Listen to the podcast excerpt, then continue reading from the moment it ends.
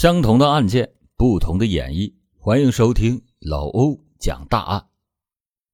二零一六年二月二十八日，元宵节刚过，湖北省兴山县还沐浴在节日的喜庆氛围中，县公安局高桥派出所却迎来了一位满脸焦虑的报案人。报案人是一名三四十岁的中年女性，从说话的口音来看，并非是本地人。此时已经是晚上九点多钟了，一个外地女子为何深更半夜来报案呢？经过询问，民警得知到她的姐姐郑某生活在当地。郑某年龄四十多岁，老家在监利县，大约两三年前在武汉打工的时候，跟随工友陈某回到了高桥洛平乡一起生活。姐姐远离家人，平时就靠电话与亲人联系。可是自从元宵节过后，就再也打不通姐姐的电话了。焦虑万分的妹妹实在是放心不下，便从监利县驱车赶了几百公里来此寻人。从元宵节到现在已经是四五天了，一个成年人为什么会无缘无故的失联？兴山县公安局立即指定高桥派出所前往郑某的居住地洛平乡进行调查。陈某是失踪者郑某的生活伴侣，他的家位于洛平乡的一个山脚下，门口处的一条公路通往镇上，房屋两侧分别是鸡舍和农田，屋后是一望无际的山林。警车的到来引来了不少群众围观，原本宁静的小山村顿时嘈杂起来。陈某反映，郑某是在农历正月十七。早上外出打工了。按照陈某的说法，郑某已经离开家五天，不管去了哪里打工，那早就应该到了。为什么这么久都没有给家人打电话呢？陈某说，郑某准备到武汉去投奔他的妹妹，没有带手机就离开了。郑某的妹妹的到来，已经证明郑某失踪前并没有与妹妹会面。那会不会是出行的途中发生了什么意外呢？没想到，警方还没展开进一步的调查，围观的村民便主动的告诉民警：郑某不可能外出打工。郑某曾经说过要以这里为家，不可能是不辞而别。邻居也反映，郑某的性格直爽开朗，如果他要是离开的话，那么他绝对会告诉周围的。他的几个好朋友的。经过调查，郑某虽然是外乡人，却与周围的邻居处得非常的好。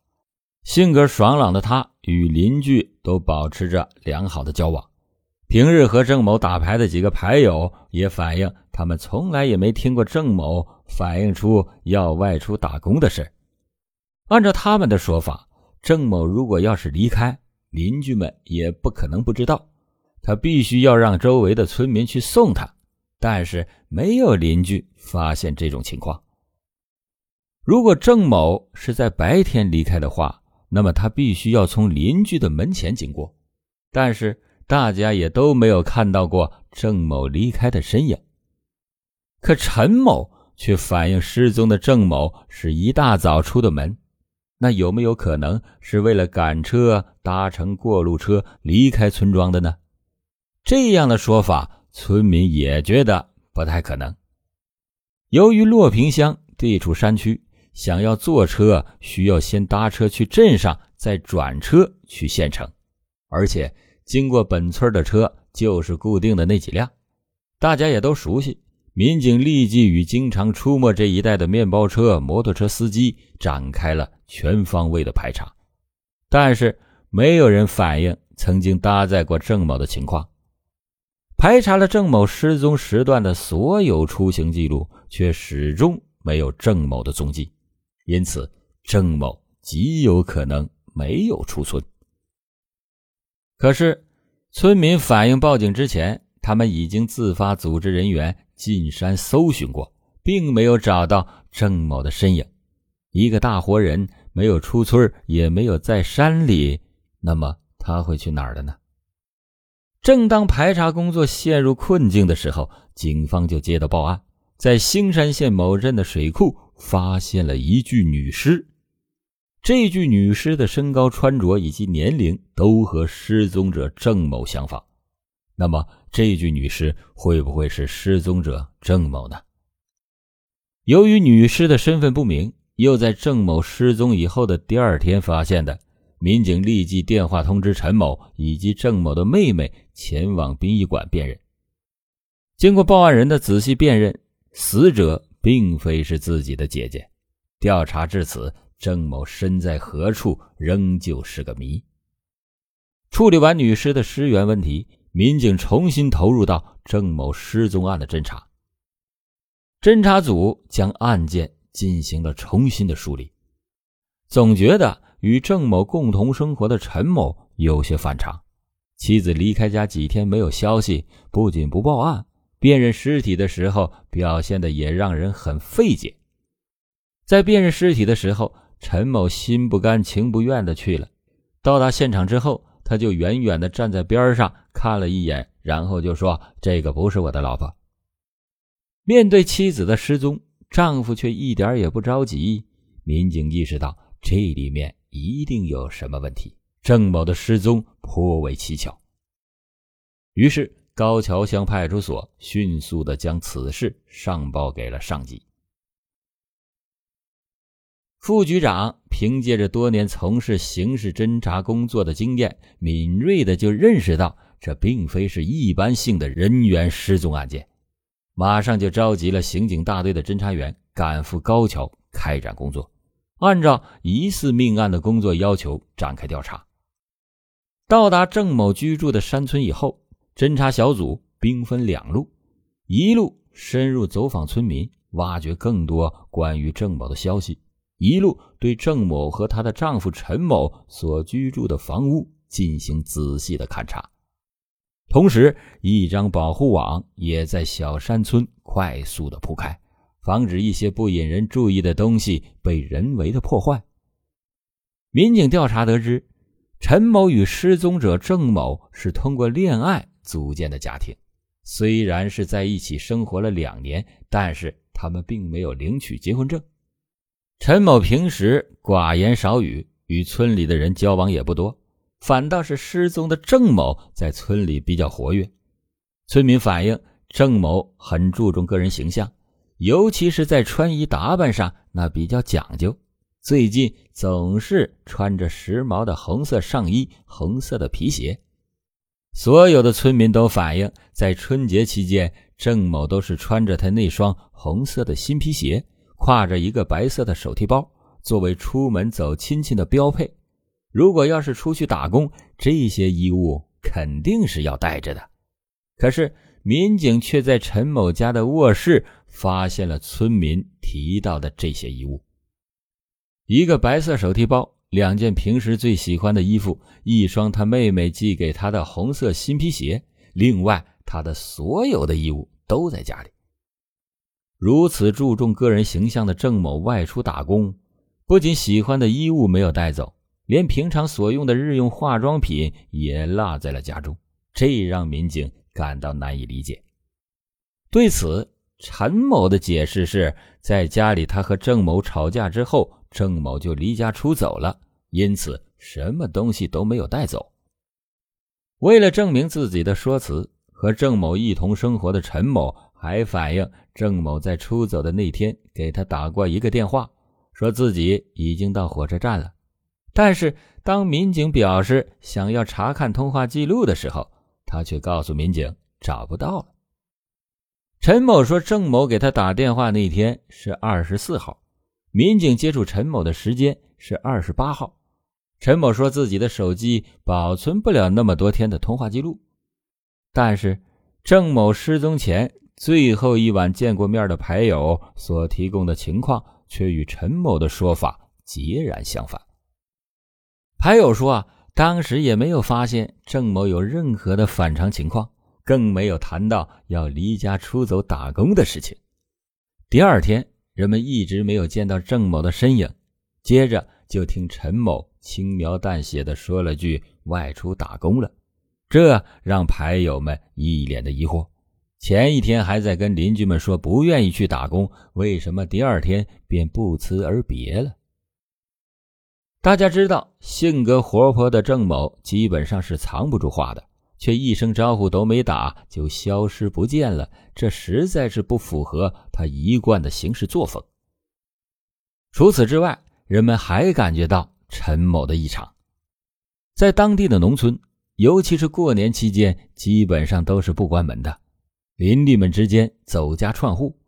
但是自从郑某失踪的那天开始，陈某家的大门就是一直关着的。不仅如此，陈某一方面声称郑某是外出打工，另一方面却在郑某失踪以后去邻居家里询问郑某有没有跟他们联系过。陈某只说郑某出门打工去了，具体什么地方他也不知道，也联系不上郑某。根据村民反映，陈某与郑某。两个人虽然没有领结婚证，感情还是挺好的。陈某一直斩钉截铁地告诉民警，郑某去武汉妹妹所在的工厂打工去了。既然是感情很好，面对郑某的失踪，陈某的态度却颇为的冷淡。为什么会如此大的反差呢？正当民警们集中注意力对失踪者的伴侣陈某展开调查的时候，陈某的邻居老李向邻居反映了一个情况，他说：“就在郑某失踪以后，他曾给远在武汉郑某的妹妹打过一个电话。老李问郑某的妹妹说：‘郑某已经离开了陈某家，说是到武汉去找你的。’问郑某到了没有？老李就住在陈某家的对面，难道他是目睹了郑某的离开？”可是为什么其他的邻居就都没有看到呢？老李说：“因为当时陈某找到他，请求他帮忙打个电话。陈某对老李说：‘我媳妇打工去了，他把屋里的钱全都给带跑了。’这也就是说，老李并没有真的见到郑某离开。可是陈某有手机，作为一起生活的伴侣，为什么不自己打给郑某呢？”民警对此感到非常的疑惑，老李也觉得很纳闷。据陈某向老李讲述，他和郑某是因为生活琐事发生了争执，郑某就背着自己拿走了家中的几万元存款，因为气愤不想给郑某妹妹打电话，却又担心郑某，便托老李帮忙确认一下他是否安全的抵达。那陈某。为什么断定郑某就去了武汉呢？陈某对民警说：“郑某在兴山县没有其他的亲人，离家以后只能是去武汉投奔自己的妹妹。”陈某托老李打电话一事，也得到了郑某妹妹的确认。那么，郑某离开真的是因为与陈某发生了争执吗？据最后见到郑某的牌友回忆，当天晚上郑某的情绪的确。比平时低落。郑某告诉牌友，他和陈某刚吵完架，心情不好。陈某讲家丑不可外扬，他也不愿意让邻居知道吵架的事便对外说郑某外出打工了。但后来知道郑某没有去找自己的妹妹的时候，也就慌了神这才在村里打听与郑某要好的邻居是否知道他的下落。如果郑某真的是因为此事出走，那之前的调查方向便是彻底的错了。陈某和郑某之前也经常吵架，但是郑某从来也没有离家出走过。陈某的说辞到底是事实的真相，还是在掩人耳目说的谎言？两组相矛盾的走访调查让民警一时就没了头绪。此时，在陈某家侦查的民警找到了新的线索。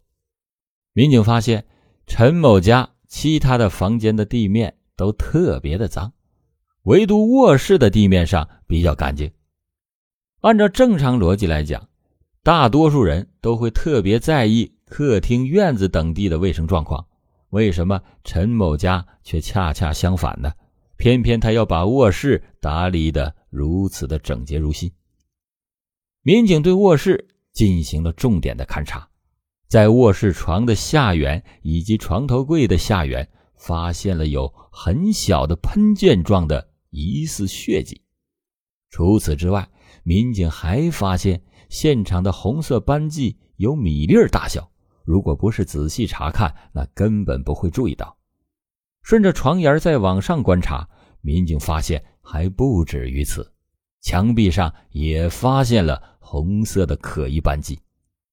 在可疑斑迹旁边还有许多的小坑，这些小坑的分布状态跟侦查员。平时勘查其他的案件勘查过程中，血迹喷溅状的血迹分布状态相似，但是，一般农村家里经常会在墙上钉钉子，这些小坑是不是会日常生活中遗留下来的呢？但是民警却没有在墙壁的其他地方发现类似的小坑。仔细观察，民警感觉这些小坑很可能是金属工具。刮擦留下的。通过还原卧室内血迹的分布形态，民警预感到他们一直寻找的郑某很有可能已经是凶多吉少了。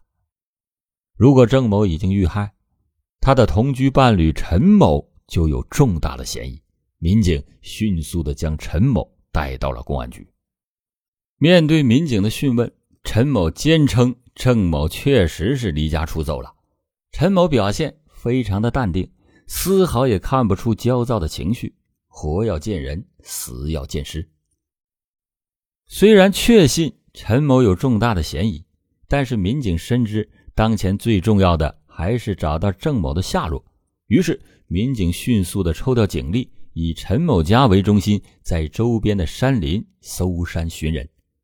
然而，搜寻团队。搜遍了周围的所有山林，却没有任何的发现，这离破案仅一步之遥，却是迟迟的无法推进。这时，一个村民突然想起，就在陈某屋后的山林不远处，有一个几十米深的天坑。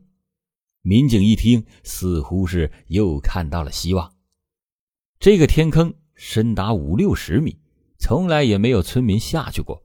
天坑位于一个斜坡下面，周围根本没有任何能够站得住脚的地方。洞口的石头都非常的锋利，天坑的周边杂草丛生，根本无立足之地，一般人很少来到这里。陈某家却离天坑如此之近，民警们就决定下坑一探究竟。但这绝非是易事，天坑深不见底。民警丢了一块石头下去，也要等十几秒以后才能听见回声。天坑不仅深不见底，而且环境复杂。不要说民警，就连常年居住在这里的村民也不知道坑底是什么情形，贸然下坑极其的危险。为了保证警员的人身安全，人们用周围的木材做了一个滑轮，将绳索拴在了一名警员的身上，并且配备了执法记录仪。为了清晰拍下坑底的每一处情形，下坑的警员在坑底待了足足十几分钟。这十几分钟对于守候在坑口的民警来说，每一秒都犹如炼狱般的煎熬。大家都紧贴着坑口，大气儿都不敢出，生怕错过底下同事传递上来的信号。坑底的民警被拉上来以后。民警对执法记录仪所拍摄到的情形进行详细的查看，确实没有发现郑某的踪迹。为了确保万无一失，民警又派人再次的下到天坑的底部进行查找，但是依然没有发现郑某的踪迹。费了如此大的功夫，冒着生命危险，两度的深入天坑底部，却还是没有郑某的踪迹，那他到底在哪儿呢？据村民反映，有重大嫌疑的陈某春节期间崴了脚，行动不方便，一直在家中养伤，很少出门。而他家也没有可以代步的车辆。如果失踪的郑某遇到不测，民警发现血迹的卧室很有可能就是第一现场。为了尽快的找到被害人的尸首，民警扩大了勘查的范围，在方圆三公里的区域展开地毯式的排查。在办案民警的不懈坚持下，终于在陈某家屋后的一片旱地里发现了异常。这块旱地的土有被翻动过的新鲜痕迹，虽然不是很明显，但民警经过仔细的对比，发现这一片旱地里有一部分的土要比其他的地方高一些，土质也要比其他的地方湿润。现在还不到种庄稼的时节，哪怕是提前翻土，也不会只翻这么一小块。民警们小心翼翼地刨开了这片土地，果然只刨到了十公分，就发现了异常：一颗白菜头和一件小孩的短袖衬衫上面均沾有血迹。虽然不知道旱地里为什么会有一颗白菜头。但看到血迹，民警紧张了许久的神经终于是松弛了下来。民警断定失踪者郑某可能就被埋在旱地的下面。为了保护现场，民警决定停止挖掘，并且把挖出来的白菜头和短袖衬衫全部复原，等待犯罪嫌疑人陈某来到现场。此时的犯罪嫌疑人陈某仍旧是一言不发。看似沉稳的背后，民警知道，面对这场犯罪嫌疑人的心理攻坚战争，他们已经是占据了上风。最终，陈某的心理防线终于是崩溃，如实的交代了犯罪事实。据陈某供述，二月十六日的晚上，两个人因为家庭琐事发生了争执，陈某意欲外出，郑某就拉着不让他走。在拉扯的过程中，陈某一怒之下将其推倒在地，顿时郑某是流血不止。